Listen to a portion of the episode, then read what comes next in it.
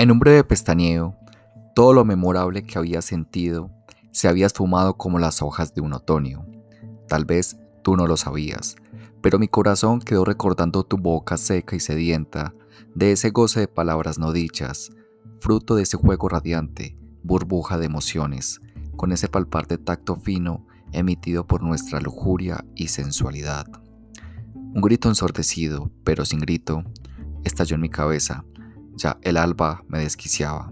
Era el zumbido de mi juicio, aceptando que simplemente solo era un sueño.